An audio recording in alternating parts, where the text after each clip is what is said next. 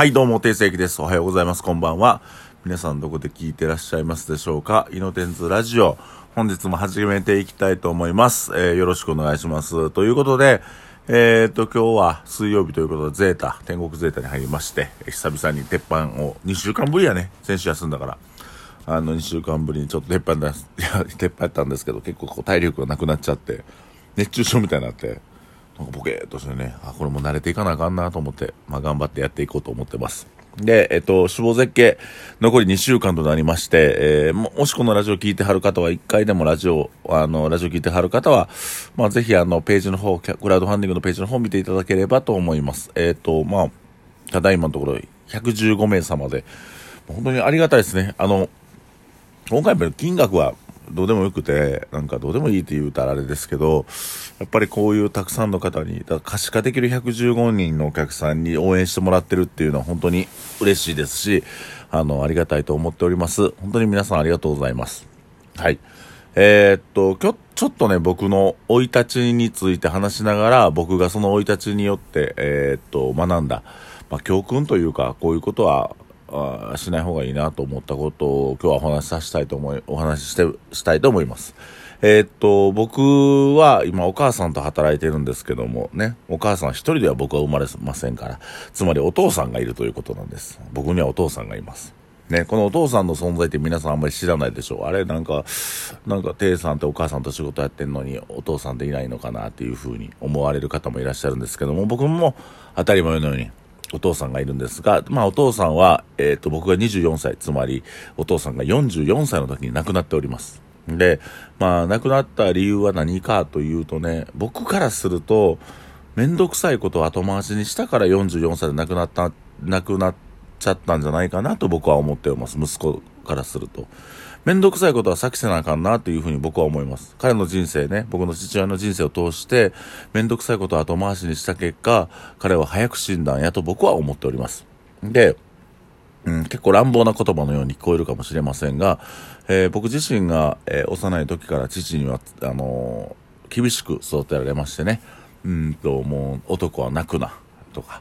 まあ、あの、姿勢であったりとか、箸の持ち方、もうその、まあ、礼儀作法とか厳しく教えられました。これは後に聞くところのうちのおじいちゃん、えー父の父である、えーおじいちゃんがそういうふうに教育をされたということで、まあ、それのコピーペーストの教育をしたんやと思います。僕は、あの、厳しく割と育てられまして、えーっと、まあ、2時間正座させられたりとか、もう夜中中、泣きわめこうが何しようが、うん、ね、殴られるし、えー暗い部屋で閉じ込められたりね、そういうことをされたんですね。まあそれが別に良かった悪かったとは思いません。うんどうかなって僕は今日そ、僕は自分の子供にはそういうことはしないなと思うんですけども、まあそこからの恐怖心っていうのがありまして、えーまあ父にはすごい怖いイメージがあったんですね。んで、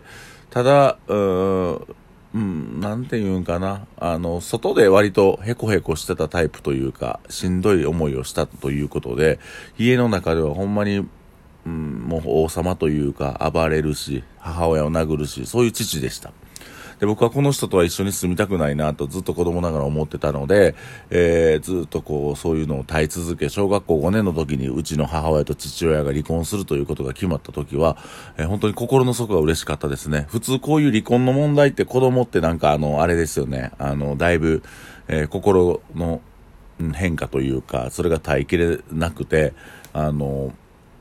なんかこう、病気になったりとかね、心の病気になったりするらしいんですけども、僕自身は、あの、母親と父親が離婚すること、で、母親とこれから二人で住める、二人とか、まあ、勇気も含めてね、一緒にその家族で住んでいけるってことはすごい嬉しかったんですよ。当時本当にあの、父親から解放されることが、僕はすごく、あの、うん、嬉しかったっていう風なイメージがありますね。この人とも会わんでいいんやっていうの。それぐらい僕は、まあ、虐待であったりとか、あまあ、結構しんどい思いはしましてましたね。だから僕にとって、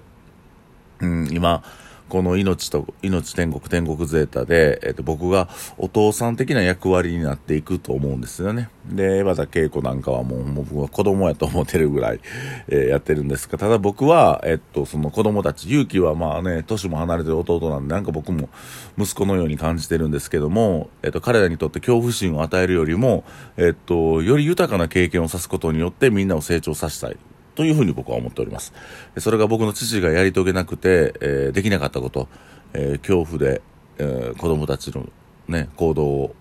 制約したり、うんと、高圧的な態度とか、えー、そういうね、なんかこう気を使わすような、えー、子供たちを育ててしまった。僕はそういうことはしたくないので、今はまあ自分の子供たちじゃないですけども、えっ、ー、と、まあ勇気にしても、うん、江端恵子にしては僕にとってはすごく可愛い存在であり、えー、彼ら、彼女たちが成長するその姿を見ることが僕の人生の生きがいやと思っております。だから、えーと、僕は父親の人生をね、とえー、自分の人生を投影しながら、えー、彼のようになってはいけないなと思いな、思う一心で僕は生きております。で、僕のお父さんというのは何も成し得なかったんですね。で、あのまあ言ったら、えー、うちのおばあちゃんおじいちゃんっていうのは割と小金持ちでそんなにお金に、えー、なんていうかな不自由しなかったはずなんですけども、えー、何かやるって事業をやるっていう時はおばあちゃんがお金を出してくれたお店をしてくれたりとか、えー、まあ親戚がねみんなお金を出して、えー、その彼に対して何なんとかこう一発のとねしようというふうな感じでやってきたんですけどもあの甘やかしすぎてね、多分こう、いろんなことを生産的に考えれなかったと思うんです。でやっぱり二十歳で子供できてますから、なんかそういうふうに余裕なくドタバタドタバタ歩んでいった人生やったのではないかなと推測します。で、僕自身も、あまあ、若くして、ね、若、まあ言ったら子供が子供育てるみたいな感じですから、二十歳で子供を産んで、えー、まあうちの母も大変苦労したと思うんですけども、うん、やっぱり僕の父っていうのは、その息子とかの、僕と勇気とのコミュニケーションだったりとか、どうやったら家庭がもう一度良くなるのかとか、えー、っと、自分が父親として何ができるのかとか、父親としてどういう行動をすればいいのかとか、どういうふうに息子たちに見本になるような生き方をすればいいのかっていう、めんどくさいことを後回しにしてたと思うんです。まあ、彼自身もただ生きることに必死やったとは思うんです。どうやって生きていけばいいか。その中で、やっぱり主軸となるものは息子であって家族であるべきやったと僕は思います。で、彼がそれをできなかった、えー、ことに対して僕は、えー、小さいながらやっぱり嫌悪というか、本当にこの人が嫌いだなっていう思いがずっとありました。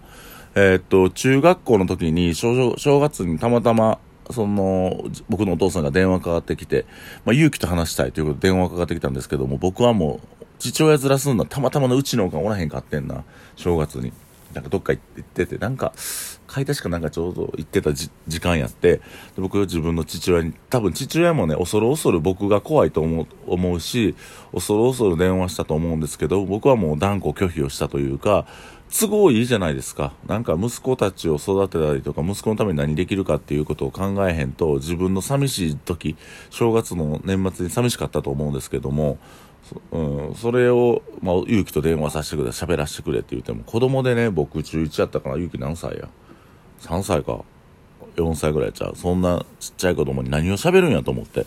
で、僕は電話を取り継がなくて、そのまま電話を切ったんですけども、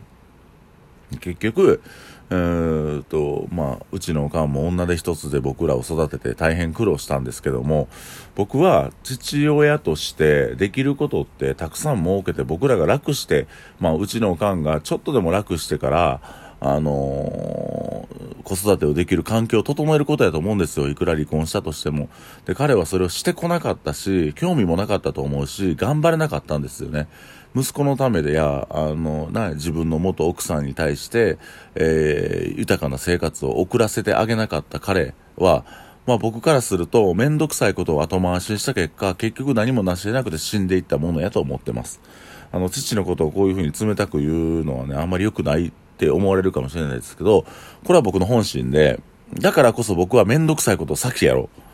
う。うんと、やっぱりね、まあ、うち、おじいちゃんも亡くなった時に思ったんですけども、母と、えー、息子の関係っていうのはね、あの、変なもんで、やっぱりこうみんな、あの、親のことを見て見ぬふりしてる気があるんですね。あの、まあ、正月とか、盆に帰ってから母親の顔を見た、父親の見たっていうんですけども、やっぱり人生共に歩いていって、より豊かな人生を親と共に歩んでいけるっていうことは素晴らしいことだと僕は思ってますので、まあ、うちのおかんは文句、もうね、ほんまに山ほど言いますけども、それでもなんとかね、あのー、引っ張っていって、えっ、ー、と、命食堂というお店で苦労をするし、体もしんどいかもしらんけど、あの、豊かな人生にしてほしいなと思って、僕も中年男性として、えー、高齢のね、お母さんを引っ張っていって、えー、寂しくないような人生を歩まして生き、生き、生ってほしいなと思ってます。それはなぜかというと、僕の父親孤独死をしたからです。あの、夏場に暑い日に、もう一人誰も知らず亡くなって1週間ほど放置されて、えー、発見されたみたいなんですね。で、その時僕もお葬式、お葬式で、まあ、お通夜も参加しましたけど、本当に、あの、こんな終わり方でいいのかって思いました。自分の父親の終わり方が。情けなかったですし、何も成し得てなかったですし、僕は24歳で、その時すごい借金があって、首も回らずめちゃくちゃしんどい思いをしたんですけども、えっと、絶対父には頼りませんでしたね。父家族には頼りません。父の、あの、おじいさんおばあちゃんには頼りませんでしたね。なんとか自分で何とかするんだと思って一生懸命頑張りました。まあ、あの、結局はまあでもその後、父のね、あの、おじいちゃんおばあちゃんや、えー、兄弟の方が僕のことを支援してくれた、助けてくれた部分はあるんですが、僕にとってやっぱり、うんと、父、自分の父の人生を通して学んだことっていうのは、人間関係や親子関係や自分の息子や、ね、僕で言うたら、勇気であったりとか、エヴァ系であったりとか、あうちのおかんであったりっていうののめんどくさいことっていうのは、その場その場で解決していかないことには、やっぱり成長していかない、人間として成長していかないなと思います。めんどくさいことは先やる。めんどくさいことを後回しにすると、やっぱり訪れるのは僕孤独死なんじゃないかなっていうふうにやっぱ父の人生を通して、えー、感じました。うん。だから、僕は今できることを自分の38歳の定世紀、40歳に向けてやりたいことたくさんありますけども、俺自身が何をできるか、人のために何をできるか、こいつらの成長のために、こいつらの人生を豊かにするためには、俺自身が何をできるかっていうのを、めんどくさがらずに一つ一つ行動として移していきたいと思います。えー、今日はちょっと重い話になっちゃったかな。すいませんでした。定世紀でした。ありがとうございます。